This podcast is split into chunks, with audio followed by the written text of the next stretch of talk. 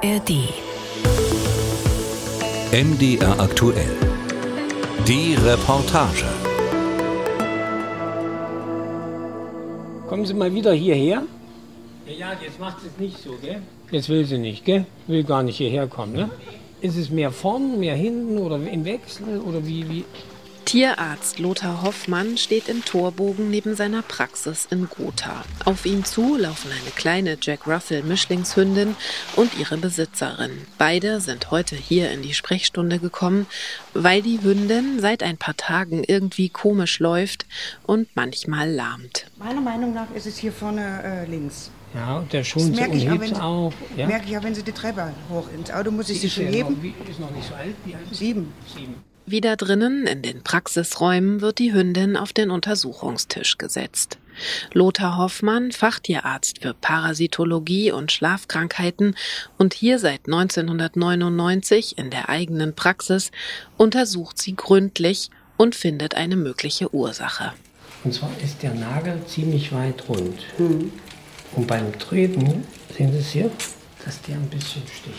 So, hier nochmal. Und hier ist das auch so. Ich kürze die jetzt beide. Und die sind auch ein bisschen von der Form her so. Wenn der ein bisschen schneller läuft, dann tut er sich weh. Gut.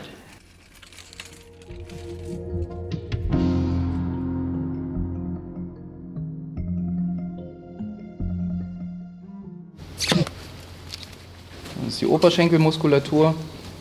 Da hat er ihn jetzt hingetroffen bekommen. Er merkt, da, da ist wie so ein Bremsenstich, so fühlt sich das an. Dann schlagen die zwei, dreimal danach und äh, dann ist normalerweise in, innerhalb der nächsten fünf bis zehn Minuten legt er sich hin. Mario Beck steht in einem Kuhstall in dem kleinen Dorf Untereck im Ostallgäu. Soeben hat der Tierarzt und gebürtige Thüringer ein Kalb mit einem Blasrohr betäubt, um dann die Ohrmarken mit einer speziellen Zange einziehen zu können. Marke Nummer eins. Tauschen wir die. Ja. Marke Nummer zwei. Bleib mal schön hier. Jawohl. Schön hier.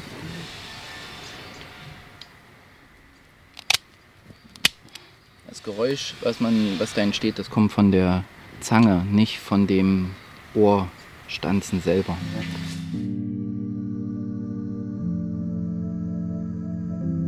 Mario Beck arbeitet seit 2017 als selbstständiger Fachtierarzt für Rinder. Zuerst alleine, inzwischen hat er drei Kolleginnen angestellt. Zwischen 100 und 300 Kilometer legen sie täglich mit den drei voll ausgestatteten Tierarztbussen zurück, um die Landwirte in der Region aufzusuchen. Ich ähm, habe für jedes Auto ja ungefähr Investitionskosten von knapp 100.000 Euro gehabt. Da kann man jetzt schon sagen, okay, tut das Not. Man könnte ja auch mit so einem Mini fahren und ein paar Kisten reintun. Ich habe mich aber gegen so ein Arbeiten entschieden. Ich habe gesagt, ich möchte gern drei identisch eingerichtete Fahrzeuge haben, die nicht nur genügend Platz haben, um alles ordentlich ja zu verstauen, sondern ich möchte auch einen Arbeitsplatz schaffen, bei dem sich meine Kolleginnen wohlfühlen. Sehr vieles wird von unterwegs organisiert und geplant. Heute muss auch noch einem Kalb mit Durchfall geholfen werden.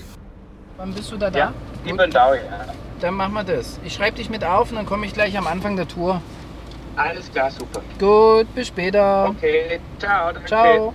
Wenn man von Nord nach Süd fährt, sind es fast 30 Kilometer und wenn man von Ost nach West fährt, sind es auch ungefähr 30 Kilometer. So ein Kreuz, in dem bewege ich mich. Genau, und ich sitze da genau in der Mitte von diesem Kreuz. Und ähm, ja, und da in diesem Umkreis sind halt Landwirte, die, wenn sie Fragen, Sorgen, Nöte, Probleme haben, da sind wir dann halt 24 Stunden am Tag immer ansprechbar. Mima Hohmann hat nach einem Tiermedizinstudium in Hannover seit 2001 ihre eigene Praxis in der Leipziger Südvorstadt.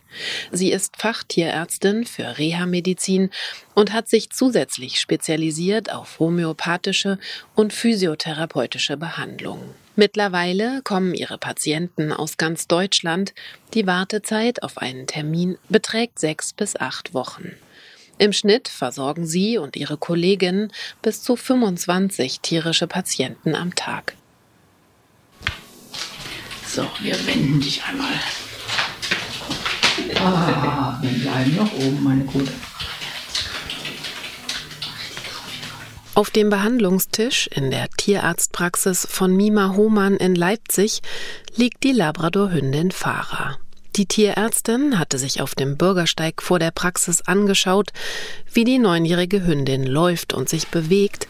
Nun wird sie untersucht. Ich mache jetzt wieder kompletten Check von der Schnauze bis zur Schwanzspitze, fange mit dem Rücken an, dann gucke ich die Muskulatur und die Gelenke und höre mal zum Schluss noch das Herz ab und taste den Bauch ab und guck sie einfach mal durch, um wo wir hier irgendein Problem finden. Carina Bunk, die Besitzerin, ist mit der sehr gutmütigen und ein bisschen übergewichtigen Hündin an diesem Tag aus Jena angereist. Mit den beiden hier vorne, äh, wenn wir spazieren sind und sie tritt mal so auf so einen Kienapfel oder auf einen Stein, da fängt sie dann immer gleich an. Also da muss sie auch kurz stehen bleiben. Ja, ja. Mhm. Und dann wartet sie kurz, hält ein bisschen inne und dann läuft sie es wieder ein. Wir haben gerade festgestellt, dass sie die rechte Vordergliedmaße mehr nach innen dreht und hinten links die Diagonale, da hat sie eine geringgradige Schrittverkürzung. Man würde auch sagen, da läuft sie ein bisschen unrund. Das ist noch keine Lahmheit. Aber es gibt manche Hunderassen, da ist es typisch, dass sie nach innen drehen. Beim Labrador ist das nicht typisch. Also da ist was. Rund 23.000 praktizierende Tierärzte und Tierärztinnen gab es bis Ende 2022 in Deutschland. Das sagt die jährlich erscheinende Statistik der Bundestierärztekammer. Gut die Hälfte von ihnen sind Inhaberinnen und Inhaber von Tierarztpraxen, die anderen arbeiten angestellt. Darüber hinaus sind rund 9000 überwiegend im öffentlichen Dienst angestellt oder in der Privatwirtschaft tätig. Tierarzt ist für viele nach wie vor ein Traumberuf, das Interesse an einem Studium entsprechend groß. Für das Wintersemester 2023-24 bewarben sich 5481 junge Menschen auf 1103 Plätze an einer der fünf Universitäten in Deutschland. Doch über die letzten Jahre hat sich der Alltag in der Veterinärmedizin in fast allen Bereichen verändert.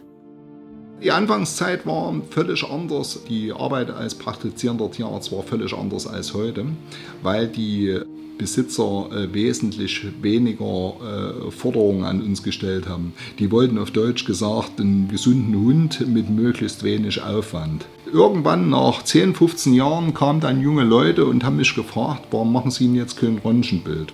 Volker Jänig ist seit mehr als 30 Jahren praktizierender Tierarzt. Das heißt, ähm, wenn wir vor zehn Jahren noch einen Kaffee trinken konnten zwischen zwei Patienten, äh, so trinken die äh, Besitzer heute Wasser im Warteraum und warten auf uns und wir kommen nicht mehr zum Kaffee trinken. Das heißt, die Besitzer warten auf uns und nicht mehr auf die Patienten. Der Fachtierarzt für Kleintiere, zusätzlich für Zier, Zoo und Wildvögel, ist gemeinsam mit seinem Sohn Mitinhaber zweier Tierarztpraxen in Leipzig. Ultraschall ist heute eine Selbstverständlichkeit. Wir haben hier Blutanalysegeräte, wir haben äh, mehrere Endoskopiegeräte, wir haben drei Narkosegeräte. Also das technische Equipment äh, hat in den letzten zwei Jahrzehnten so extrem zugenommen, dass natürlich auch eine sehr erfolgreiche Diagnostik möglich ist und dadurch die Therapie auch besser wird. Das erhöht natürlich den Druck, aber ist natürlich wirtschaftlich auch eine gute Entwicklung.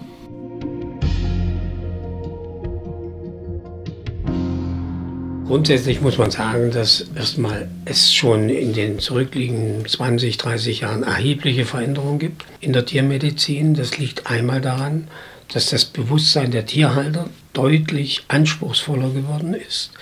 Der Tierhalter ist heute wesentlich belesener in vielen Fragestellungen und er ist wirtschaftlich häufig auch in besserer Situation, sodass er also viel mehr Dienstleistungen auch an die Veterinärmedizin von denen abverlangt, als das vor Jahren der Fall war. Sagt auch Lothar Hoffmann, der Tierarzt aus Gotha, der auch seit fast zehn Jahren der Präsident der Landestierärztekammer Thüringen ist. Und es gibt auch ganz allein durch die Mensch-Tier-Beziehung, die sich auch erheblich verändert hat. Es ist nicht nur der Hofhund, der Wachhund sondern es ist der Begleiter des Menschen heutzutage, das Tier. Und damit hat er einen größeren Stellenwert für den Besitzer. Also er lässt ihn automatisch auch mehr zukommen. Er möchte, dass das Tier geschützt ist, dass es ihm gut geht, mindestens so gut wie sich selbst. Und das hat sich deutlich verändert. Verändert hat sich zudem, dass die Tiere auch aufgrund der medizinischen und therapeutischen Möglichkeiten insgesamt älter werden. Der Aufwand und die Komplexität bei den Untersuchungen und Behandlungen wird von Jahr zu Jahr größer, doch diese neuen und moderneren diagnostischen und therapeutischen Herausforderungen sind für viele Ärztinnen und Ärzte weniger das Problem. Kräftezehrend ist vielfach das Agieren der Tierhalterinnen und Tierhalter, das die Leute ein sehr hohes Anspruchsdenken haben. Ich möchte, dass mein Hund das und das und das untersucht wird und das und das. Und wenn du dann sagst, ja, da müssen wir aber so und so viel fürs Labor rechnen und so und so viel fürs Röntgen, nee, das ist mir zu teuer. Erzählt Mima Hohmann, die Tierärztin aus Leipzig. Die kommen auch zum Teil mit diversen Diagnosen und sagen hier, das und das und das möchte ich untersucht haben, wo ich sagen kann, okay, wenn Sie das, das und das und das und das auch noch, da sind wir ungefähr bei 800 Euro Labor, darf ich vielleicht erstmal Ihr Tier untersuchen und dann steckt man das Fieberthermometer rein und dann kommen einem die Spulwürmer entgegen. dann muss man dem Tierbesitzer erstmal noch runterholen. Also manchmal wäre es wirklich angenehmer, wenn nur der Vierbeiner kommt oder der Zweibeiner, ohne Frauchen und Herrchen oder ohne den Patientenbesitzer. Das wäre manchmal schon ganz nett. Aber es kommt ja auch darauf an, wo man arbeitet. Ich glaube, wenn man also eine Einzelpraxis hat und hat ein bestimmtes Klientel, dann weiß man, wie man mit den Leuten umgehen kann und muss. Aber in der Klinik, das ständig wechselt, das ist schon eine massive Herausforderung. Auch Patrick Jänig, Tierarzt aus Leipzig und der Sohn des Tierarztes Volker Jänig, kennt die Thematik mit den schwierigen Besitzern und ihrem teils über die letzten Jahre veränderten Agieren gut. Unverschämter, fordernder, aber nicht für alle. Also das sind immer die 10%, sage ich mal, oder die 5%, die immer meckern aber die sind schon nicht aggressiver geworden, aber die drohen gleich mit Anwalt und es muss eigentlich alles perfekt laufen. Wenn was schief läuft, wollen sie nicht bezahlen oder drohen mit Anwalt oder schlechter Bewertung auf Google. Nicht mehr dankbar. Also es ist selten, dass man wirklich Patienten mal einfach mal nur Danke sagt oder Danke schreibt oder wie auch immer, dass einmal alles gut gelaufen ist. Es sind nicht nur negative Bewertungen im Internet, Beschimpfungen oder Drohungen, denen Tierärzte ausgesetzt sind, auch körperliche Attacken kommen vor, vor allem in größeren Städten. Auch machen manche Tierhalterinnen und Tierhalter die Ärztinnen und Ärzte für den Tod ihres Tieres verantwortlich. Gefährlich leben mitunter auch Amtsveterinäre, wenn sie Stallungen kontrollieren und Tiere beschlagnahmen oder manchmal auch töten müssen. Es sind die Schattenseiten eines Berufes, der in Fernsehserien gefeiert wird. Der reale Alltag kann Tierärzte an ihre Grenzen bringen. Viele Tierärztinnen und Tierärzte fühlen sich durch ein großes Arbeitspensum mit Nacht- und Notdiensten belastet und auch ein hoher Leistungs- und Konkurrenzdruck werden als Gründe für eine Überforderung genannt. Verstärkt hat sich das noch durch den Haustierboom während der Pandemie. Im ersten Corona-Jahr stieg die Zahl der Hunde, Katzen, Kaninchen oder Wellensittiche um fast eine Million. 2021 gab es in jedem zweiten Haushalt ein Tier. Und auch viele Menschen, die aus der Ukraine geflohen sind, brachten Haustiere mit. Nicht so einfach bei einem sowieso schon latenten Mangel an Tierärzten. Der erste Punkt ist, dass die Niederlassungen in Deutschland äh, in den letzten fünf Jahren deutlich zurückgegangen sind und wir 10% weniger Praxen in Deutschland haben. Gleichzeitig sind als zweiter Punkt ein Drittel aller Tierkliniken zugemacht worden. Äh, die Tierkliniken sind vor allen Dingen deswegen zugemacht worden, weil äh, die Arbeitszeitbelastung mit dem Arbeitszeitgesetz nicht in Übereinstimmung zu bringen ist. Das ist einer der Hauptgründe. Die dritte Entwicklung ist, dass wir in den letzten fünf Jahren ca. 5 Millionen mehr Haus- und Heimtiere betreuen müssen, bei gleichzeitig 10% weniger Praxen. Sagt Volker Jänig, der Tierarzt aus Leipzig. Mit dem Tierärztemangel auf der einen und den oft noch schwierigen Start- und Arbeitsbedingungen auf der anderen Seite beschäftigt sich als Arbeitnehmervertretung auch der 2016 gegründete Bund angestellter Tierärzte. Einiges habe sich in den letzten Jahren verändert und in eine gute Richtung entwickelt, sagt Christian Wunderlich, selbst Tierarzt und der zweite Vorsitzende des Vereins, der seinen Sitz in Hannover hat. War es vielleicht in der Vergangenheit so, dass Tierärztinnen und Tierärzte auch aufgrund eines, ich sag mal, sehr starken Teamgefühls oder einer Verpflichtungs, äh, einem Verpflichtungsgefühl Dinge lange toleriert und ausgehalten haben, sehen wir zum einen, dass die Arbeitnehmenden durchaus Dinge anders hinterfragen und das ist auch gut so.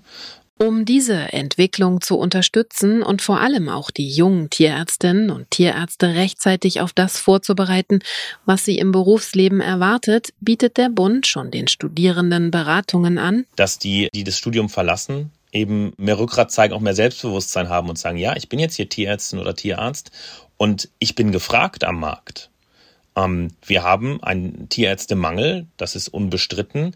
Und auch wir als Branche können uns nicht erlauben, dass wir äh, Tierärzte verlieren in eine komplett berufsfremde Richtung, weil wir einfach so ungünstige Arbeitsbedingungen anbieten. Und hier sehen wir auch gerade einen Wandel. Mein Name ist Timo. Äh, ich habe jetzt dieses Jahr das Studium der Tiermedizin abgeschlossen und bin auch seit Mai direkt schon im Beruf in einer Klinik tätig und ja, also geändert hat sich natürlich sehr viel. Ähm, es ist ein ja, komplett neuer Bereich, in den man reinkommt. Äh, viele sagen immer, man lernt eigentlich erst nach dem Studium so richtig.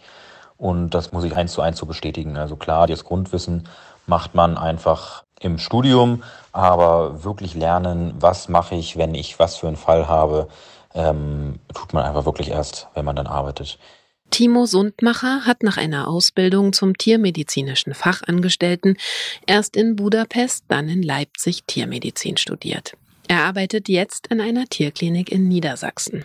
Es kommt zu vielen, vielen Momenten, wo man sich denkt, oh Gott, ich habe keine Ahnung, was mache ich jetzt mit dem Tier, ähm, was einem auch sehr viel Stress bereitet. Man sieht Termine, wo man sich denkt, ich habe keine Ahnung, was da jetzt wird. Das sind teilweise Notfälle, lebensbedrohliche Notfälle, die da kommen können, gerade in einer Klinik ähm, wo man dann wirklich erstmal das P in den Augen hat, aber da kann man dann meist auf seine Grundausbildung vom Studium eigentlich vertrauen und äh, kann sich wirklich an gewissen Schemen einfach langhangeln, gewisse Untersuchungen einfach nacheinander wegarbeiten. Da muss ich auch sagen, bin ich bei mir in der Klinik bestimmt sehr verwöhnt vielleicht. Da muss ich wirklich mich sehr glücklich schätzen, dass ich sehr viele Leute habe, die ich jederzeit fragen kann. Seit einiger Zeit übernimmt er teilweise komplette Termin- und Notfallsprechstunden. Das ist anfangs immer sehr, sehr aufregend gewesen für mich. Da habe ich teilweise Nächte wenig bis gar nicht schlafen können, weil ich eine Notfallsprechstunde allein leiten sollte, weil ich einen Nachtdienst komplett alleine gemacht habe. Das ist immer wieder aufregend, immer wieder neu und wird sicherlich auch nie komplett Routine werden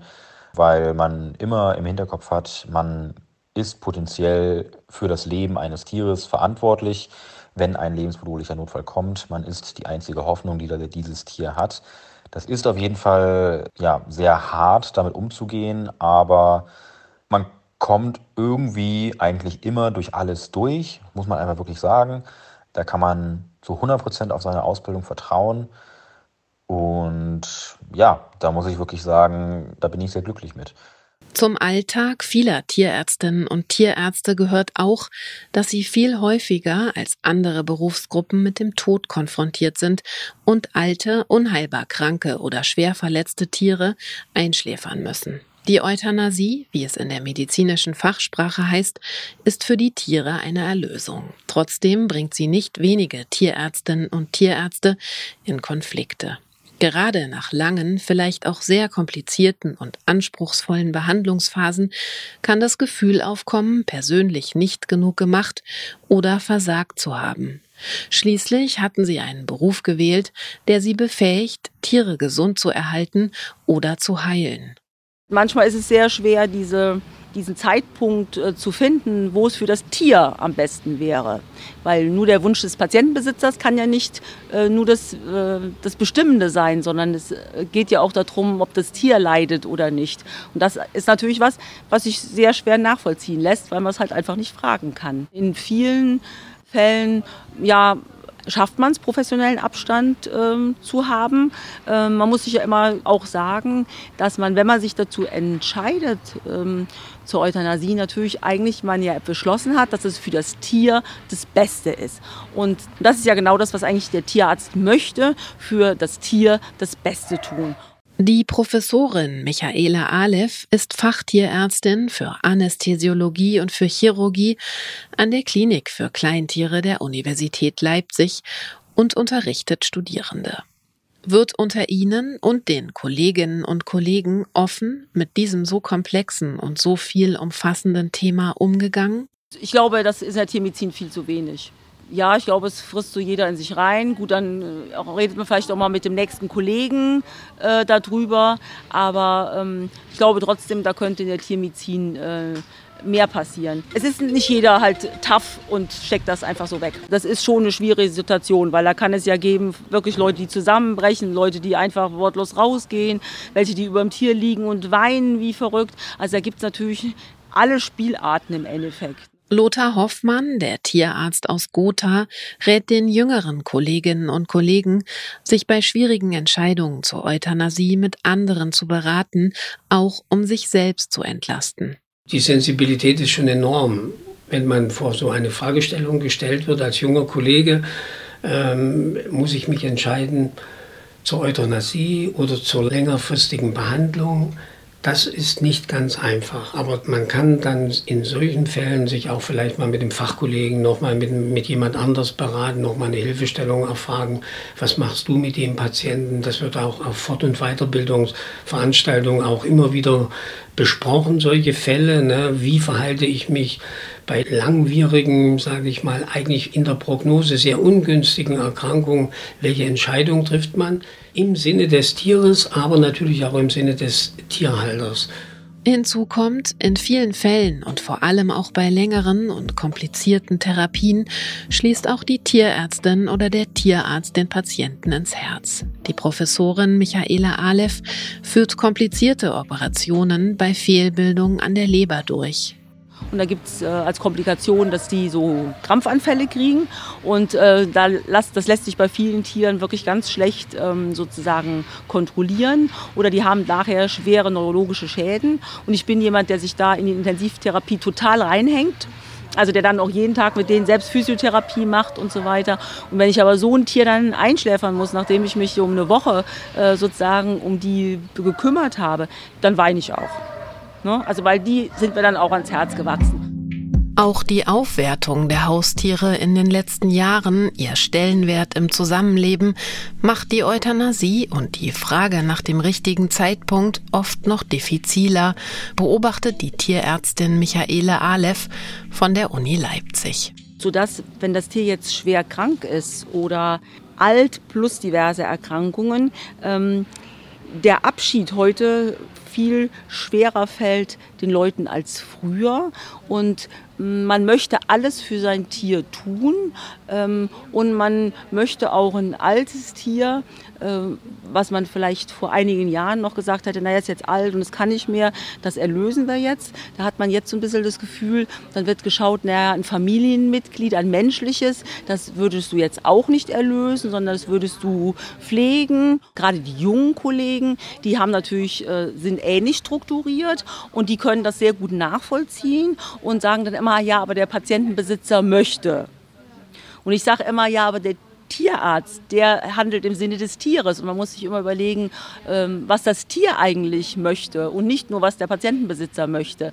Aber viele haben natürlich auch Tiere, hängen an ihren Tieren genauso und können natürlich dann gut nachvollziehen, dass der Patientenbesitzer bis zum Schluss gehen möchte, weil sie es auch mit ihren eigenen Tieren so machen würden. Besonders belastend ist es für die Ärztinnen und Ärzte dann, wenn den Tieren eigentlich geholfen werden könnte, den Besitzern der tierischen Patienten aber das Geld für Therapie oder die OP fehlt. Der Patient Besitzer muss ja auch für sein Tier Sorge tragen, das steht im Tierschutzgesetz, aber es sagt keiner, wie viel Geld er aufwenden muss. Und dann gibt es halt Sachen, die sind bezahlbar oder die sind machbar, aber die Frage ist, ob der eine Patientenbesitzer die bezahlen kann.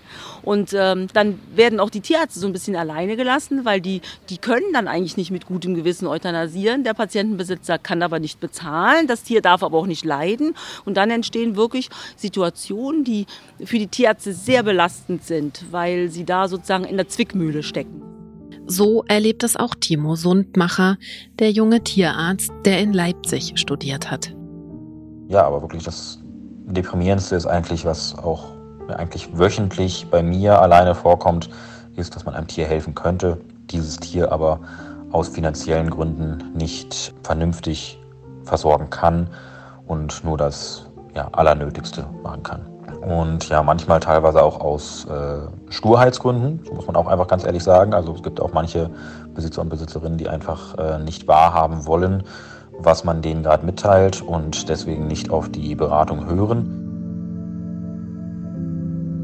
An der Freien Universität Berlin forscht Markus Doher, Professor für Veterinärepidemiologie und Biometrie, zur Arbeitssituation von Tierärztinnen und Tierärzten. Schwerpunkt seiner Arbeiten sind zum einen die Arbeitsbedingungen und zum anderen auch die private Situation der Ärztinnen und Ärzte. Da sind relativ klare Unterschiede herausgekommen, dass insbesondere in den praxisorientierten Berufsfeldern und dort ganz ausgeprägt auch noch in den Fahrpraxen, also zum Beispiel Pferdepraxis, die äh, Unzufriedenheiten hoch sind, die Arbeitsbedingungen, Belastung etc. sehr hoch sind, während in den Bereichen, die eher im öffentlichen Veterinärwesen, in mehr Angestelltenverhältnissen im öffentlichen Wesen vorkommen, dass dort die Bedingungen, insgesamt auch die Zufriedenheit sehr viel höher sind. Das hat natürlich auch mit der Vereinbarkeit von Beruf und Familie zu tun.